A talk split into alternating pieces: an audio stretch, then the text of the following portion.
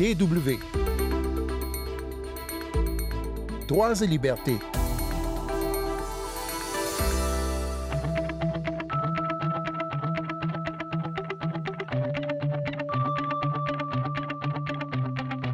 Cette semaine, dans Droits et Libertés, un entretien avec Marianne Schmittlin. Elle travaille en Afghanistan pour le Comité international de la Croix-Rouge, le CICR, dans l'unité de contamination par les armes. Elle est spécialiste de l'éducation au risque des mines antipersonnelles. Sandrine Blanchard au micro. Bonjour tout le monde.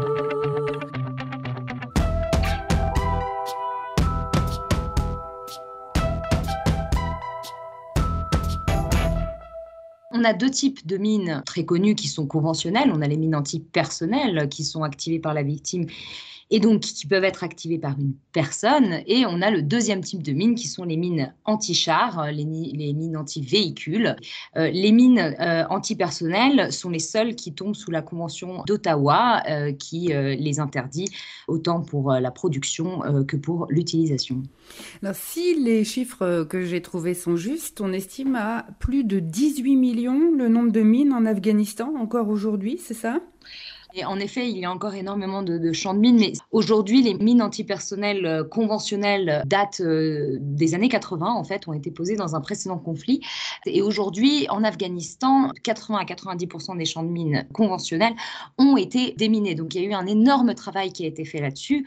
En revanche, il y a le plus gros problème en Afghanistan, ce sont euh, le problème lié aux engins explosifs improvisés euh, qui ont été posés euh, bah, jusqu'à très récemment par euh, différents belligérants et par partie au conflit. Et aussi, évidemment, et cela, ça me tient vraiment à cœur parce que je pense qu'ils sont très importants, ce sont les restes explosifs de guerre.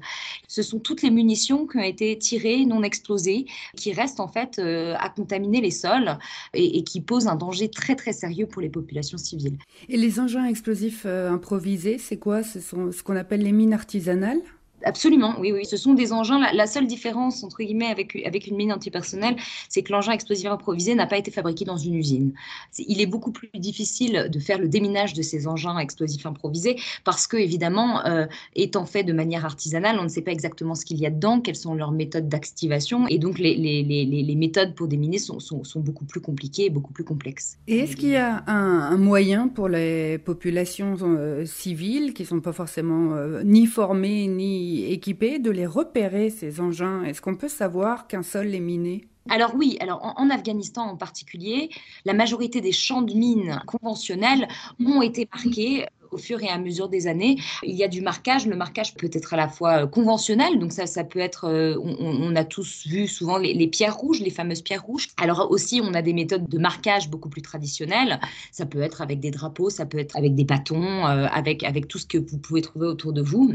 Et alors concernant euh, les engins explosifs improvisés et les restes explosifs de guerre, c'est beaucoup plus compliqué parce que ce ne sont pas des endroits et des zones identifiées, ce ne sont pas des champs de mines pour la plupart, euh, et donc ils sont beaucoup plus difficiles à repérer. Et en fait, ça c'est le le cœur du métier de l'éducation au risque, c'est de faire en sorte que les populations civiles sachent reconnaître le danger. En ce qui concerne les engins, euh, les restes explosifs de guerre, on, va souvent montrer à quoi ressemble une roquette, à quoi ressemble une grenade, à quoi ressemble un obus de mortier, parce qu'en général, ils, ils sont comme ça sur le sol, abandonnés. Euh, en ce qui concerne les engins explosifs improvisés, mais, c'est aussi un peu le, cas pour les champs de mines, souvent ce sont des engins qui sont enterrés. Donc euh, il est difficile de repérer l'engin en lui-même, mais on peut essayer d'identifier de, des signes, des signes de risque. Alors il peut y avoir le marquage, évidemment, qui peut montrer qu'il y a un danger au-delà d'une ligne. Pour un engin explosif improvisé, ça peut être une terre remuée, ça peut être euh, une absence de normalité, quelque chose qui n'est pas à sa place à cet endroit-là. Parce qu'un engin explosif improvisé peut ressembler à n'importe quoi. Il peut être placé sous un matelas, il peut être placé sous une pierre, il peut être enterré. Euh, donc c'est très difficile. Il est très difficile de reconnaître un engin explosif improvisé, mais on va beaucoup plus se concentrer sur l'environnement plutôt que sur l'engin en lui-même qui va être difficile à voir en lui-même. Et quand vous parlez euh, d'éducation au risque, de ces messages que vous tentez de faire passer aux, populations civiles, euh, à quoi ça ressemble exactement à qui est-ce que vous vous adressez et sous quelle forme? Déjà, on, essaie de repérer, de comprendre un petit peu quels sont les risques que les gens prennent et, où est-ce qu'il y a des endroits où il y a beaucoup d'incidents. Et après, on va essayer d'aller comprendre auprès des populations civiles quelles sont euh, les personnes qui sont à risque. Est-ce que ce sont les, agriculteurs quand ils vont dans leurs champs ou est-ce que ce sont des enfants? C'est beaucoup le cas en Afghanistan. On essaie de comprendre quelles sont les populations qui sont à risque et pourquoi elles se mettent à risque. Est-ce que c'est parce qu'elles ne sont pas au courant euh, du danger et donc du coup elles prennent le risque? Est-ce que c'est parce qu'elles ont sont au courant de ce danger-là, mais qu'elles n'ont pas le choix, elles sont obligées euh, d'aller tous les jours au champ, euh, sinon elles perdent une source de revenus euh, non négligeable. Et donc, en ayant fait cette première analyse communautaire, on va essayer de comprendre comment on peut faire passer des messages. Alors, les messages, tout simplement, euh, on peut les faire passer dans, des séances de sensibilisation en face à face avec des bannières, avec des, euh, ce qu'on appelle des boîtes à images aussi, qu'on voit beaucoup.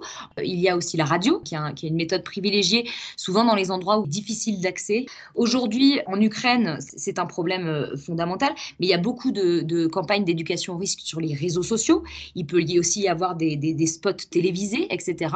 Et donc tout ça, en fait, ça fait partie d'une évaluation qu'on va faire avec nos équipes pour essayer de comprendre quels sont les médias que les gens écoutent, comment leur faire passer le message au mieux et quelles sont les personnes les plus à risque pour faire passer des messages euh, le plus pertinents possible. Alors vous l'avez évoqué tout à l'heure, il existe une convention internationale sur euh, l'interdiction des mines antipersonnelles notamment. Qu'est-ce qu'elle prévoit cette convention? Il y, a, près des trois quarts des États du monde, peut-être même un peu plus maintenant, qui l'ont signée. Quels sont les engagements pris? Pour revenir un petit peu sur l'historique, donc la Convention d'Ottawa, tel est son nom, a été signée en 1997. On a encore des pays aujourd'hui qui n'ont pas signé, qui n'ont pas ratifié cette Convention d'Ottawa. Il y a les États-Unis évidemment, la Russie aussi, et puis la Chine qui sont des grands États euh, très puissants. Toutefois, on ne peut pas dire que la Convention d'Ottawa est un échec, étant donné qu'aujourd'hui, on voit qu'il y a de moins en moins, voire très peu d'États aujourd'hui qui posent des mines antipersonnelles dans les conflits modernes. Qu'est-ce qu'elle prévoit, cette Convention d'Ottawa Elle interdit la production, évidemment, de mines antipersonnelles, elle interdit l'utilisation de mines antipersonnelles, mais elle oblige aussi chaque État qui a signé et ratifié la Convention à déminer son pays.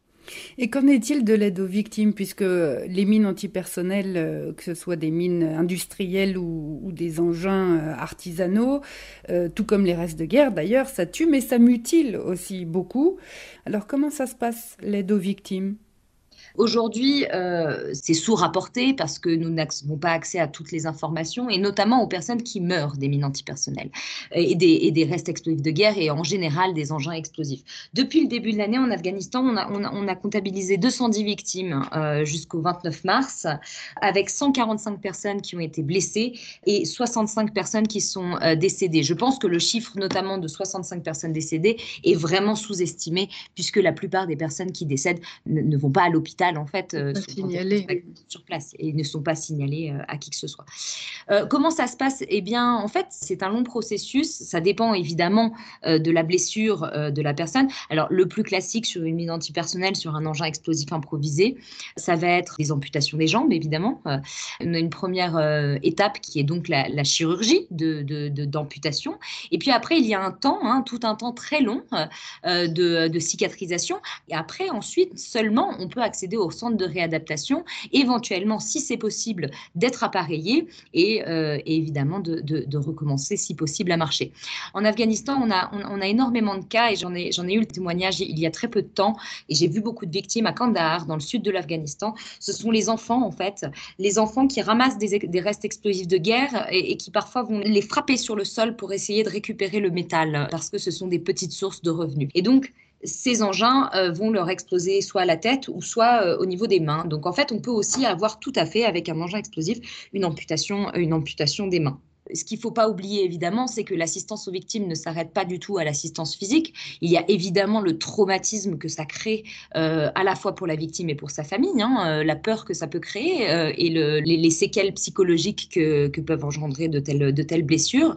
Et puis enfin, évidemment, c'est une perte de revenus pour beaucoup de familles. La personne ne peut plus être en capacité de travailler et c'est pour ça que le CICR, dans son programme de réadaptation, dans son programme de Physical Rehabilitation, fait un énorme travail sur l'inclusion sociale, sur le coaching, sur l'insertion professionnelle, sur l'éducation. On, a des programmes de microcrédit aussi, et puis évidemment aussi de la réintégration par le sport. Est-ce que vous constatez des différences de traitement, j'allais dire, entre les victimes selon qu'il s'agisse d'hommes de, ou de femmes ou de, garçons ou de filles. Je pense notamment aux répercussions euh, sociales, familiales. Est-ce qu'une victime euh, féminine est peut-être encore davantage rejetée par, euh, par ses proches? Je pense qu'une victime femme, effectivement, aura plus de difficultés à se réintégrer dans la société. Mais en Afghanistan, en tout cas, la, majorité des victimes d'engins explosifs restent les hommes. pourquoi? Parce que les femmes sortent par contre, ça ne veut pas dire qu'elles sont moins à risque parce que ben, typiquement, on a eu un incident très récemment euh, d'une femme enceinte qui était dans sa maison et son enfant a ramené un engin explosif euh, dans la main et a joué avec euh, dans la maison. évidemment, les, deux personnes ont été blessées, l'enfant euh, et la mère. Réellement, euh, il est très important aussi de sensibiliser les femmes, qui sont aussi un moteur très important pour sensibiliser les enfants à leur tour. Puisque vous êtes en Afghanistan, il est difficile de ne pas aborder euh, les talibans qui sont désormais au pouvoir. quelle est leur, leur position vis-à-vis de, des mines antipersonnelles et des programmes que vous pouvez proposer, vous ou d'autres structures? Comme vous, le savez, euh, il, y a, un manque assez criant de, financement hein, dans tous les secteurs, évidemment, en Afghanistan, mais, aussi euh, dans l'action contre les mines. Au même titre que leurs prédécesseurs, euh, le gouvernement actuel cherche et appelle justement à un plus grand financement et un, un, financement beaucoup plus important pour le déminage du pays. Parce que finalement, tout ce qui touche à l'assistance aux victimes, c'est très bien. L'éducation au risque, c'est fondamental aussi. Toutefois, en fait, le, le pays ne sera jamais aussi libre que quand il sera euh, complètement déminé. Marianne Spitlin, merci beaucoup. Merci à vous.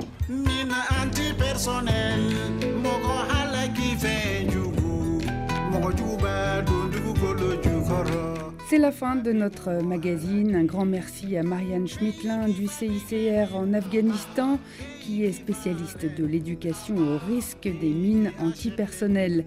Pour podcaster ce magazine, rendez-vous sur notre site internet tw.com/français à la rubrique Nos podcasts.